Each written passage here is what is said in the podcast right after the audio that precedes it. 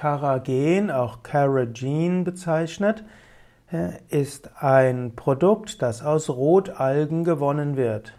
Carrageen wird gerne auch verwendet als Verdickungsmittel oder als Füllstoff für Leitprodukte. Carrageen hat also einen natürlichen Ursprung.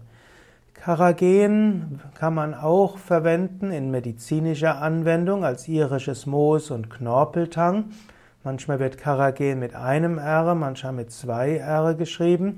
Als, äh, wenn man es verwendet in der Naturheilkunde, kann man es verwenden als schleimlösendes Mittel bei Husten. Man kann es auch verwenden zur Therapie von Magengeschwüre. Allerdings ist diese Form von Carrageen, das in der Naturheilkunde eingesetzt werden kann, ein anderes, als was in der industriellen Lebensmittelproduktion verwendet wird.